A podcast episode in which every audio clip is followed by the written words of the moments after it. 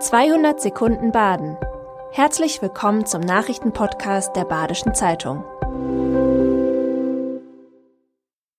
Das sind die Nachrichten am Freitag, dem 28. Oktober.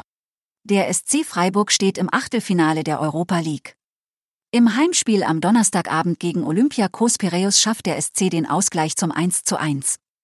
Die Griechen dominierten in der ersten Halbzeit, in der zweiten waren dann die Freiburger überlegen. In der Nachspielzeit köpfte Lukas Kübler nach einer Ecke von Christian Günther das 1 zu 1. Weil Karabakh zur gleichen Zeit verlor, rückt der Sportclub nun vorzeitig ins Achtelfinale. Lehrer über die Sommerferien entlassen? Diese Praxis gibt es seit Jahren in Baden-Württemberg.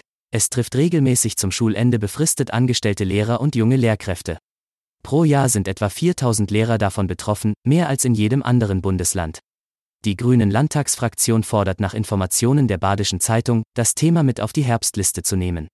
Auch die CDU-Fraktion will die Regelung beenden. Ein Ende der Sommerarbeitslosigkeit würde den Doppelhaushalt mit 30 Millionen Euro belasten. Der Ausbau der B3 in Freiburg-Zeringen verzögert sich weiter. Eigentlich sollte die Isfahan-Allee in Freiburg längst umgestaltet sein. Jetzt ist der Baustart erst für 2026 geplant. Denn das Rathaus hat die Pläne überarbeitet und verschlankt. Der Vorteil, die neue Variante soll 10 Millionen Euro billiger sein und trotzdem alle Ziele erfüllen. Der Freiburger Norden wartet seit Jahrzehnten auf den Ausbau der Bundesstraße 3, der den Stadtteil Zeringen vom Durchgangsverkehr entlasten soll.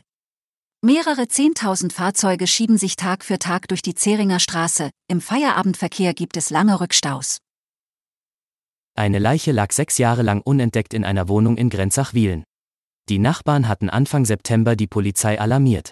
Beamte haben den Mann kurz darauf in seiner Wohnung gefunden.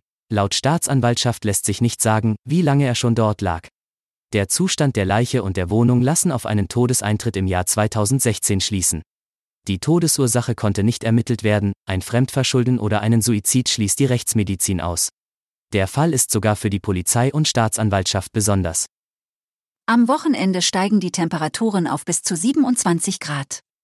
Radfahren, Wandern oder einem Biergartenbesuch sind aus Sicht des Wetters also eine gute Idee. Die Temperaturen sind allerdings für Ende Oktober außergewöhnlich hoch, sagt der Freiburger Meteorologe Andreas Matzarakis. Das liegt an dem Hochdruckgebiet Zacharias über Mittel- und Südosteuropa.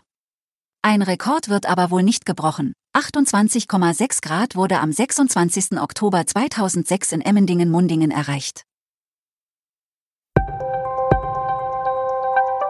Das war 200 Sekunden Baden. Immer montags bis freitags ab 6.30 Uhr.